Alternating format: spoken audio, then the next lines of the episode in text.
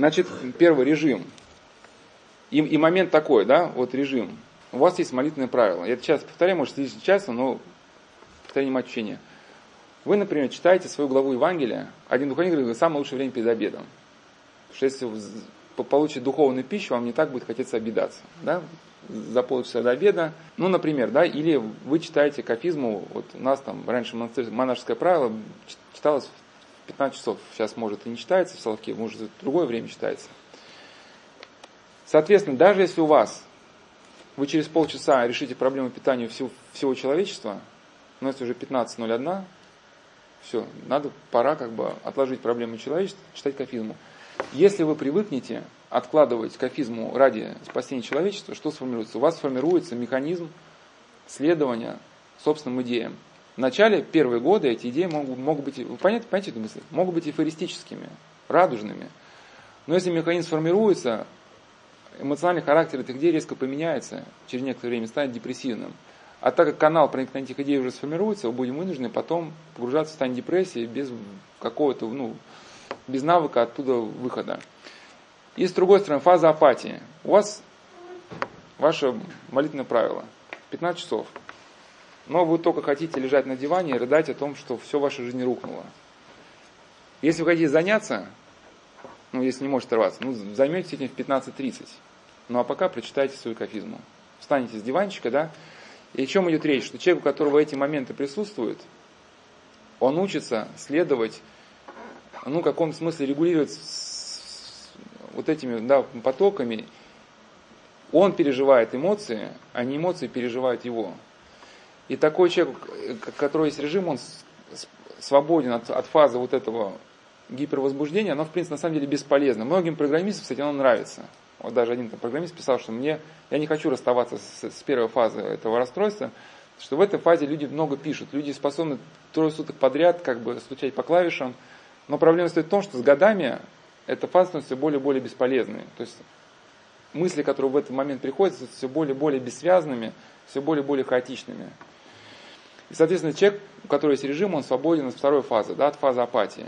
У него есть режим, и просто проблема стоит в том, что когда у человека начинается депрессия, уныние, поначалу это просто мысль себя пожалеть, потом это слова, потом он просто ляжет на диван, это закрепляется уже в течение нескольких часов, потом он входит в какое-то русло и не может из него выйти.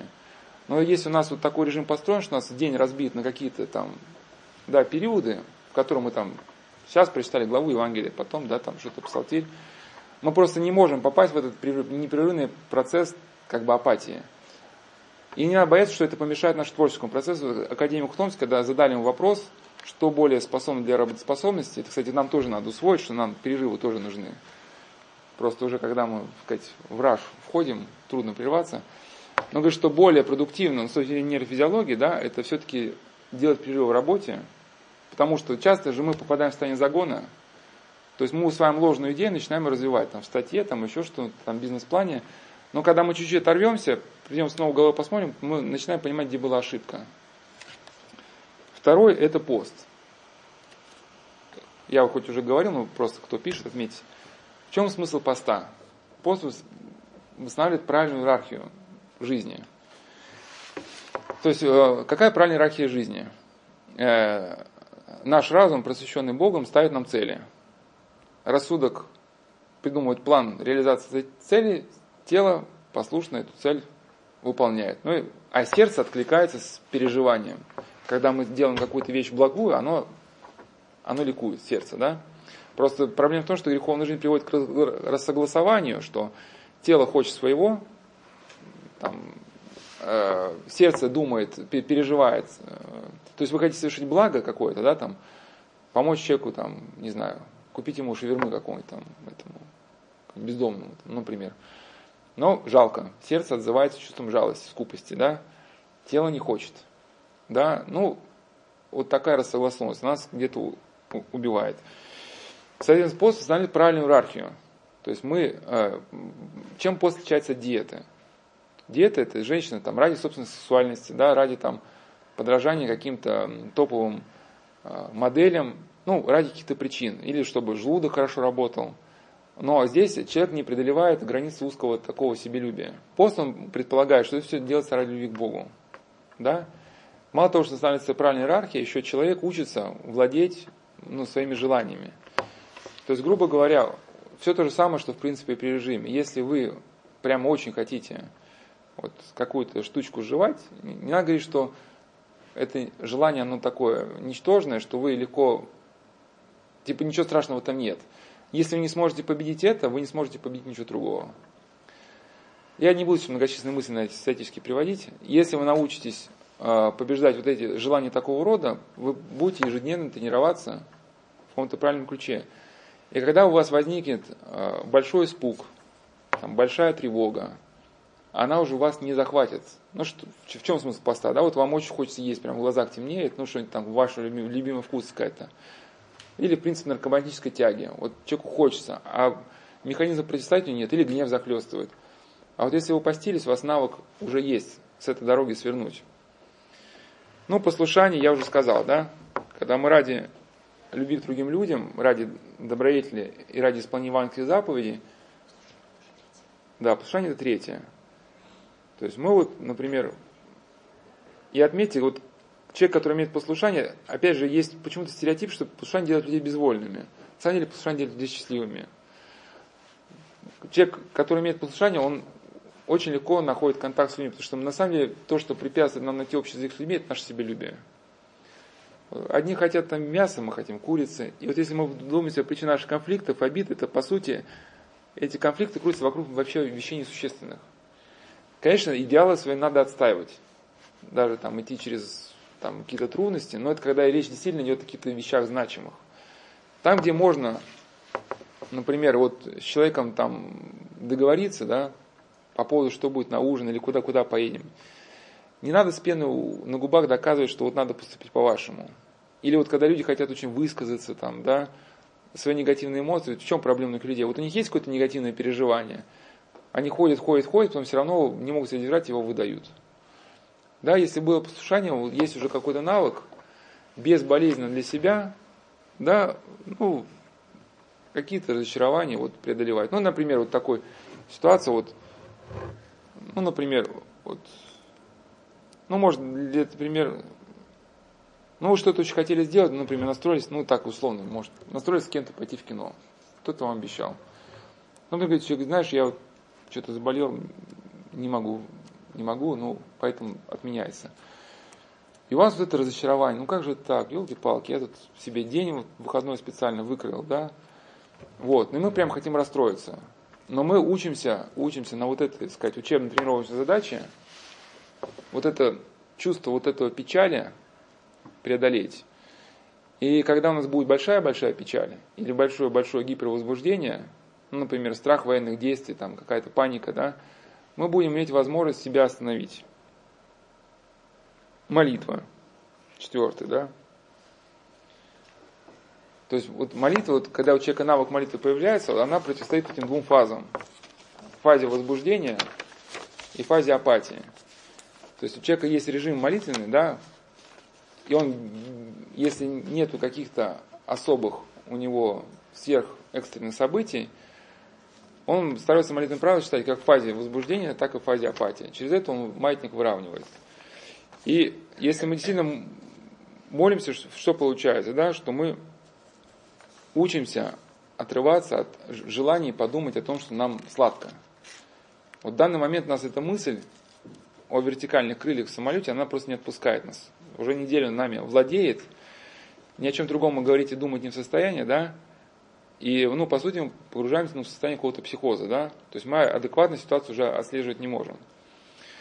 И когда мы начинаем, э, значит, ну, условно молиться, может быть, да, мы шевелим губами, а продолжаем думать, вот как бы, вот как бы, куда это крыло-то прицепить. Но если мы действительно любим Бога, мы понимаем, что, ну, недостойно звания христианина обращаться к Богу, все равно, что, да, вы сидите за столом, за столом с близким вам человеком, он с вами говорит, а вы отвернулись к нему спиной, говорит там с официантом, да, и вы понимаете, что если вы действительно это молитва, да, то вам нужно сейчас попытаться оторваться от своей излюбленной темы и да, вот, сосредоточиться на, на обращении к Богу. И тогда вы учитесь, вот постепенно, вот хотя бы вот эти четыре момента, они постепенно вас учат. Ведь если вдуматься, да, сколько у нас днем есть возможность, да, например, проявить пост, проявить послушание, а, проявить режим и проявить ну, молитву. Да? Ведь пост может выражать не только, что вы едите хлеб. Вот, например, пост, вот вы сейчас вкусная еда, которая вас увлекает. Но вы хотите про, просто сожрать просто это все как бы, да. Ну, вы знаете, что вечером вам ничего не захочется, да. Вот даже пост будет заключаться в том, что вы съели сколько вон дост вам нужно, и понять, что сейчас все, стоп, я же сытый, да, вечером еще раз буду, там, если надо, еще раз поем. Почему это сверхважно? Вот, например, да, вот представьте, вот качество, которое сейчас самое ценное для современного руководителя. Да, вот э, Дэвид Аллен, такой известный теоретик продуктивности, он писал, что лидерские качества, которые сейчас пытаются воспитать, вообще ничто. Это вообще ерунда полная. То есть никого не интересует, что вы как, э, как вепрь, нахрапистый, там, да, топчете всех остальных. Какое самое главное качество? Да, это способность человека сохранить трезвомыслие в стремительно меняющей ситуации. То есть рынок рушится, все вообще там летит просто в тартарары, а директор компании, он говорит, спокойно дает распоряжение, ну и все видят, что капитан корабля спокойный и начинает метаться. Ну как вообще появляется спокойствие? Оно вообще вот сейчас очень много, наверное, тренингов, я хоть ну, не специалист по тренингам, но могу предположить, что все это пытаются воспитать. Но если бы человек пытался воспитать вот эти четыре качества, он бы, у него было бы это само собой. А, и любовь. Но ну, любовь, она все объединяет, скорее пять, да, любовь. Доминантное лицо другого. Но представьте вот руководителя, который поддается панике, апатии или гипервозбуждению. То есть, ну, например, да, вот руководитель, у которого биполярное расстройство. Когда гипервозбуждение, что происходит? Он изматывает всех сотрудников. Он пришел, но он-то в рабочем состоянии, да, он-то ходит на работу до, до часа ночи сидит. Почему вы-то не можете? Вот, ну и так далее, да. А когда апатия, все плохо, соответственно, к нему там уже ну, не подходи. Когда ситуация будет рышиться на рынке, э, на рынке, так у него сформировался канал подчинения эмоциям, приходящим извне, да, ну или изнутри, там, может, демонически, он в каком смысле уже обречен поддаться этой панике, начать носиться, третировать своих подчиненных, еще ситуацию более-более раскачивать. Вот один капитан, кстати, это не, не, не, уда, не упрек женщин, просто на этот момент один капитан небольшого суденышка, который у нас там курсирует между Соловками, там, и, ну что, что если ситуация начинается штормовая, и женщина начинает метаться, говорит, ну я, это, это если здесь есть феминистки, прошу как бы держать, это не, не, не, не укор в женщину, просто в том числе, когда начинают люди, маленькая судышка, начинают метаться, возникает опасность, что судно перевернется. И говорит, первый, кто паникер появляется, я говорю, сразу вырубаю его просто, да, ну, лучше один человек будет вырублен, чем погибнут все. Да? Ну как, как? Ну а каким образом вот, вот, вот, людей спасают, когда вот э, человек тонет, у него паника, к нему под, э, подплывает спасатель, человек в состоянии аффекта, он не, не может подумать, что он хватает за этого спасателя, а, ну, сдавливает, и, и, и тонет он спасатель. Поэтому э, мне один человек, который ну, плавать умел, который, видимо, в этом вопросе подкон, говорит, когда если человек ну, неадекватик, а подплываешь, там сразу бамс ему, а, как бы он, у него немножко там голова притуманится, тогда ты его спокойно на спинку на спинку переворачиваешь и его буксируешь.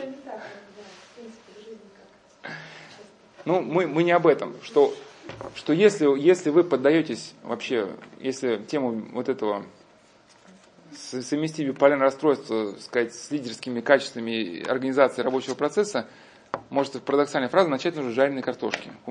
Почему объясню? Вот вы, многие из нас любим жареную картошку. Ну, есть даже научные работы, там сахара, там, то есть этот, как это, крахмал, да, э, наркотическая зависимость, мозг, там, ну и так далее, так далее.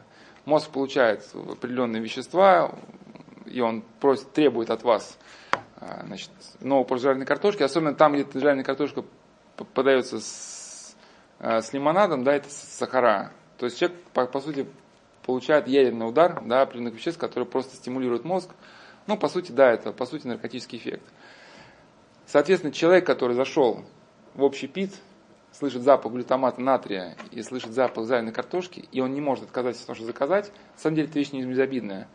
Когда будет рушиться рынок, это первый, кто войдет в состояние паники. Если он сумеет сказать, ну, понятно, жареная картошка это нормально, но сегодня день постный, я закажу там вот когда будет рушиться рынок, он сумеет сказать всем причем так, ну понятно, что все плохо, но давайте вот ты едешь там на, на повышение квалификации, да, ты займешься этим, ты займешься тем, мы эту, там дыру закроем. Следующий этап, как бы, ну, развития ситуации. Вот гордость, да, когда человек, когда у него возникает первое желание, ну, фаза маниакальности, они, как правило, с реальностью они не соотносятся. То есть гордые люди не очень критичны, Ну, во-первых, кажется, все очень легко. Все сейчас на, на раз-два мы сделаем. И, соответственно, вот, вот это за счет того, что нет привычки соотноситься с реальностью и с потребностью других людей, вот эта неспособность она приводит к тому, что хаотично вот эти эмоции, эмоции желания начинают, и проекты, они начинают плодиться. Ну и за счет того, что у человека нет привычки соотносить свои поступки с реальностью, конечно, он а, не, не понимает, сколько у него реальной сил, и он излишне себя перегружает, потом надрывается и провоцирует фазу апатии. Отсутствие, вот если бы человек, соответственно, ну дальше мы как, вот если бы вот эти пять пунктов делал, да, по сути, можно вот сказать, что учение академика Томского, вот пост послушания, молитва, режим, по сути, человека формируется вот то, что Томский назвал бы создательное, творческое, бодрое, доминантное лицо другого. А в этом случае у человека был бы какой-то ценностный ориентир, нового доминанта, сквозь призму которого он мог оценивать свои поступки и желания. Если у него все завязано на какие-то э, деньги, славу, ну, материальные моменты, в его жизни нет ничего, что могло бы ну, поднять его над желанием ну, прийти там, на новую работу, еще что-то. Ну, просто если человек есть любовь, он понятно, ну, там, вторая, третья работа, понятно, у меня есть дети, да, я не могу оставить без. Человек, который одержим идеей материального успеха, он себя загоняет, ну, по сути, в тупик. Это в научной литературе описано, работоголизм, ургентная зависимость, это мы в других беседах разбирали. Кому интересно, я там ссылки скажу. То есть сам человек, в принципе, способствует тому, чтобы в его жизни вошли колоссальные нагрузки, с которыми он просто не справится. В фазе маниакальности ему кажется, что справится, но реальность покажет, что не справляется. Наступает истощение.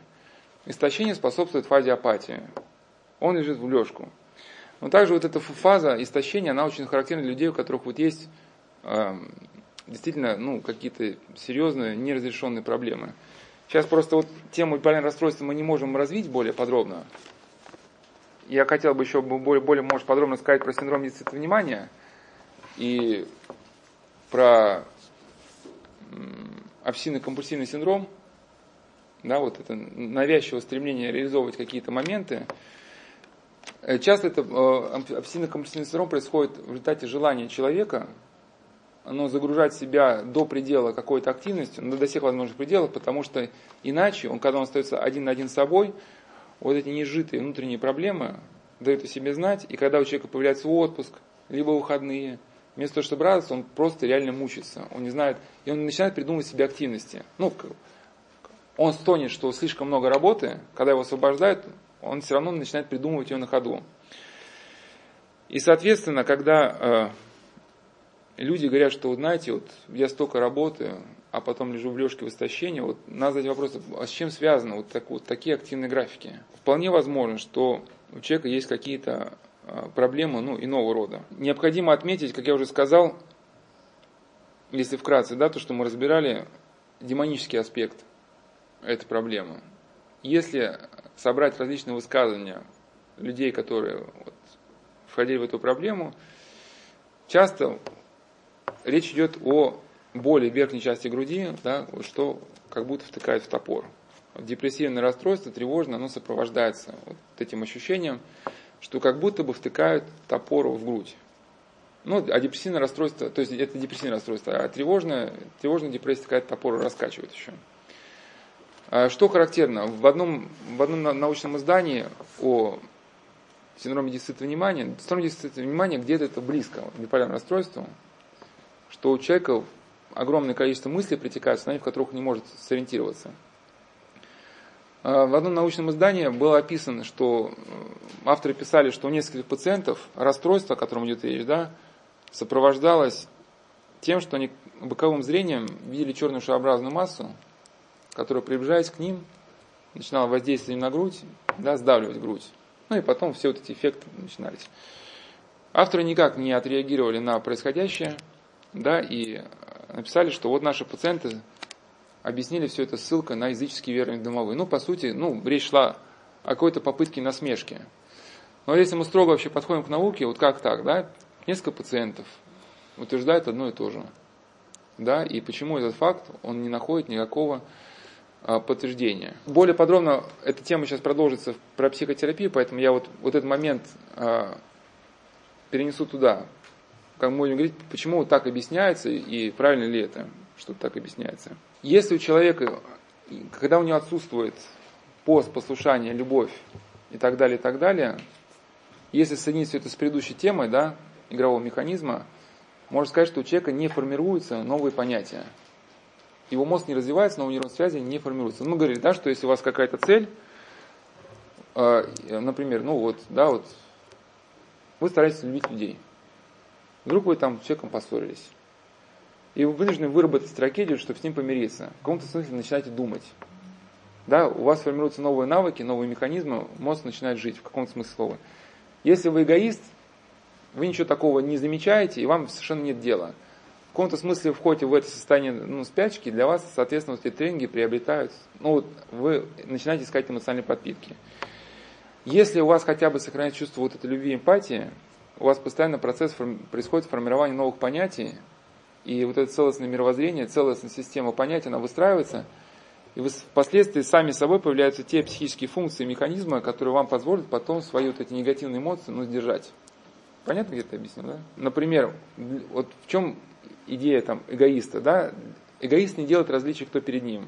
И, соответственно, когда эгоист входит, в, как мы уже говорили, да, вот в фазу фантастических идей, он начинает транслировать окружающим без разбора, кто перед ним находится. Для него важно выговориться, прокричаться, ошеломить людей собственной, сказать, гениальностью. Поэтому проблема, она, когда начинает усугубляться, человек ее не видит, что она усугубляется. Но если бы у человека была любовь, например, того человека, который знаешь, мне это неинтересно. Ну, например, или там, как-то среагировал бы, да, обратная связь появилась бы. Вот со, само внимание к собеседнику, оно к чему нас призывает? Ну, к развитию. Тебе не интересно, хорошо, поговорим о том, что тебе интересно. И наш мозг, он в каком-то смысле начинает реагировать целостно. Люди-то все разные, и у нас как бы, да, мы, чтобы найти общий язык со всеми, мы как различные аспекты бытия постоянно держим в поле зрения своего внимания. И мы развиваемся правильно, целостно, гармонично. Да? Человек, который зациклен на своих гениальных идеях, он, по сути, а, со временем попадает в очень опасную ситуацию. Вот в цикле бесед искра жизни мы ее разбирали. Он начинает исписываться. Я хоть не, не, не специалист в психиатрии, но в психиатрии есть один термин, называется персерверация. Например, персерверация, когда старые лавеласы очаровывали женщин, ну, типа там, как Джеймс Бонд и фильмы там, там, по губам себя там придут, или как это, реклама Мартини, там, да, там, там, бах. Персерверация о чем идет речь? Что человек, например, состарился, у него какие-то нейроструктуры уже разрушены, ну, такие лавеласовские, да, остались какие-то структуры, ну, такие, ну, наиболее рельефные. То есть он уже давно, вот, какой-то он старик, вот, в психиатрической клинике. Ну, мы не смеемся просто так, да, но вот самый яркий жест у него остался. И когда к нему приходят посетители или медсестры, он этот такой там, жест делает. Но постоянно с навязчивым повтором. Кстати, если бы у, человека была бы внимание к собеседнику, он бы быстро понял, что этот жест, он в одних случаях, конечно, не обсуждаем, ну, даже не очень был удачный пример, да, но в одних случаях ты можешь это сделать, там, пошутить, в других случаях это неуместно. И вот человек, который начинает вот эту дифференциацию производить, он по сути, он растет таким образом, что у него синдром дефицита внимания не формируется. В чем смысл синдрома дефицита внимания? Э, человек не может управлять своим вниманием. Внимание тесно связано ну, со всей структурой нашей личности. Нет внимания к собеседнику, нет процесса обучения. То есть, э, приведу пример. Одному человеку, я часто пример привожу, одному хулигану у нас в монастыре дали книжку Тростникова НВ «Бог русской истории». Замечательная книжка. Но Тростников, он такой старенький. И фотография ну, пожилого человека. Этот молодой такой хулиган, он сказал, что ну, да ну, он дурак какой-то. И он так подумал, 5, первые там, 5-10 страниц, он чрезвычайно тяжело было читать. Он дальше не смог читать. И бросил книжку на полку. А потом у него появилась какая-то самокритика. Он подумал, ну хорошо, я подумал, что человек дурак. Но он-то книжку написал, а это не написал. Значит, дурак-то не он. А потом мне появилась другая спасительная мысль, ну эту книжку мне дали, ну, дали, чтобы я что-то понял, значит, надо попытаться подняться до уровня того, что мне хотели объяснить. И говорит, и вот эта остальная книжка была прочитана на одном дыхании. То есть в чем, например, да, хоть это часто уже объясняю, может, кто-то устал от этих объяснений, но тем не менее. Например, мальчик, у которого ну, было привито ну, вообще, ну, любовь, уважение к собеседникам – когда учитель говорит э, в школе, мальчик просто понимает, что ну, шалить на уроке где-то ну, не очень уместно, потому что должно быть уважение. За счет того, что есть уважение, есть и внимание. Он слушает, что говорится, да? Если родители говорили всегда ему, что ты у нас самый там, самый классный, и все остальные никто, соответственно, учитель никто. Человек не усваивает ничего, да, из процесса обучения. И такой ребенок, он полностью не способен управлять своим вниманием. Вот это, по, по сути, вот эти все проблемы, о которых мы говорим, закладываются, вот, ну, по сути, да, вот эгоизм или любовь. Это два полярных момента, что пролетела там бабочка, человек настолько увлечен ее полетом, а они представляют настолько для него ну, большой интерес, что сейчас для него как бы урок ну, менее интенсивен. Он начинает следить за ней. Там бабочка села на окно, а с окна скатилась капелька воды. Капелька покатилась на пол. Он там взгляд на эту капельку. Там прополз паучок. И вот так человек, он всю жизнь, он болтается, да, начинает один проект, например, все, он строит там космодром на Луне, ну, пришло в голову, ну, всякое бывает. И он пытается созвониться, в общем, раскочегарить людей, которые ответственны за это. Но идет у него энциклопедия там, да, э, ну, бегемотов СССР какая-то там, иллюстрированное издание. Пока он набирает телефон, он звонит им бегемоты. Ага, там, и мы мысли, вот надо, надо бы съездить, неплохо бы, типа, с коллективом туда, там, на охоту. Ага, так вот, все, сбрасывает звонок, все, загорелся, загорелся, и там идея отпуска, охота на бегемотов. И вот так вся жизнь, она проходит, да, в пустоту. И, соответственно, когда у человека какие-то большие происходят проблемы, либо ситуации, которые призывают к мобилизации, горе там, э, и, и так далее, и так далее, у него не сформировано никаких значимых моментов, которые позволили бы ему вот подняться над этими ситуациями. С годами все это усугубляется, усугубляется. Отсутствует у эгоистов глубинное улавливание вот каких-то координат действий. И, соответственно, если человек не улавливает каких-то основополагающих моментов, да, кто перед ним, что за люди, уместно ли шутить или неуместно. Ну, дома может быть уместно, а, но на классе неуместно. Вот такой человек даже не может глаза свои удержать ну, в каком-то нужном направлении. Хаотизированная жизнь, спутанное сознание. Я уже не раз ссылался на книгу профессора Коленко, академика Дмитриева, да, который говорит, что подобные моменты связаны не сколько с психическими нарушениями, хотя есть и психические нарушения, сколько вот с общим разрушением вот этого культурного фона. Человек вот в моменте возбуждения, у которого нет никаких ориентиров, вот он способен реагировать на 360 градусов вокруг.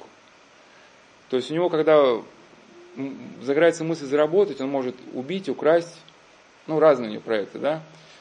Если у него появляется какой-то вектор жизни, то 300 градусов вот этого, да, вокруг него просто отпадает. То есть, если он крестьян понимает, что убить, украсть, он уже точно не может. Он выбирает только из приемлемых каких-то вариантов. И вот этот уже хаос, он не то, что даже отступает, а он и не возникает. То есть образ жизни, ориентированный на какие-то правильные ценности, при общении к благодатному какому-то полю, да, ладным переживаниям, по сути, вот делают, производит такой эффект, что вот этот хаос, он начинает исчезать. Закончить, чтобы я, чем бы хотел здесь, здесь что ссылкой на ту беседу, которая у нас только что была, мы говорили акцептор действия. В чем мы говорили, да, что акцептор действия. Сейчас мы будем говорить про, про психотерапию, там тоже эта тема, может, у меня тоже какая-то просто маниакальная фаза, что я уже э, упоминаю одну и ту же тему, но в чем состоит вот эта идея, что когда у человека тысячи мыслей а, в голове проносится, он не может выбрать как, э, ни одну из них. Но если бы у него появился вот, действительно на основании каких-то правильных координат отношения к каким-то базовым ну, параметрам реальности, ну, в каком-то смысле ответ у него рождался бы сам, сам собой, рождалась бы какая-то ориентация в его внутреннем мире. Я не говорю даже, да, про чтение святотеческой вот, э, литературы, которая эту ориентацию дает. Конечно, есть ситуации, когда для людей уже вот эту акцептор действия трудно найти, но э, в чем идея вот этого акцептора действия? Когда мы, например, обсуждаем не только если у кого-то есть эта проблема, да, вот шум из тысячи идей, но шум из тысячи не возникает сам, сам по себе. Например, вот мы разбираем, вот что такое с христианской точки зрения, например, семья там, да, разобрали. Когда для нас это понятие упорядочено, да, уже, соответственно, из этой области как бы хаотичных импульсов становится гораздо меньше. Там разобрали, там еще какой-то аспект реальности. И когда в целом э, мировоззрение человека выравнивается, становится связанным с какими-то главными целями, многие моменты в жизни становятся просто понятными. Вот просто этот хаос не возникает. Ну, конечно, это на каком-то этапе можно сказать, что это когда нужно, во-первых, время, но нужно у человека хоть какая-то еще способность ну, воспринимать. Конечно, бывает ситуация, когда этот процесс затруднен уже какими-то органическими ну, изменениями. Ну и, и здесь, возможно, человеку все-таки каким-то приспособиться да, к этим э, реалиям, в надежде, что действительно, что благодать Божия побеждает естества чин. Вот замечательный мультик есть, можете смотреть, он как коротенький, называется «Кастрюлька Анатолия». На этот счет. А, смотрели, да? Что ну, у человека есть какие-то э, проблемы, но вот он, э, его научили каким-то образом жить таким образом, что вот эти проблемы, они не выпячиваются, в каком смысле он научился адаптироваться к этим проблемам. Ну, все мы знаем, что если, например, человек э, не выспится, он будет раздражаться, да. Поэтому чем раздражаться, так лучше выспаться. Ну и так далее, и так далее. здесь уже, конечно, при, сказать, грамотном образе жизни человек может с годами наработать какие-то ну, внутренние навыки, которые позволят ему вот уже на, на плаву держаться. Давай. одну единственную, ну правильно. Но это немножко уже другой вопрос, только когда упорядочится ваш образ жизни, изменится как бы в каком смысле парадигма вашего мышления. И какой смысл вот этих бесед? Почему разбираем все так подробно? То вот эту действительность упорядочить. Почему человек, вот, э, может быть, отчасти это переход к теме психотерапии, да? В чем может быть опасность психотерапии, что она именно как бы сегментарно рассматривает эту реальность, рассматривать какие-то функции человека изолированно. То есть одна, например, модель психотерапевтическая строится, ну, например, на вот эмоциях, там, другая там, на интеллекте, третья на стремлении к власти. Человека, когда вот э, такие сегментарные модели он перенимает, по сути, свести в какую-то целостную систему мировоззрения он не может, и он начинает метаться между ними. И смысл этих бесед состоит в том, чтобы э, люди учились э, включать все, что с ними происходит, в целостный поток какого-то христианского мышления. Да? И, соответственно, тогда, получается, ведь, тогда человеку все будет в пользу. Да, любящим Бога все поспешит во благо.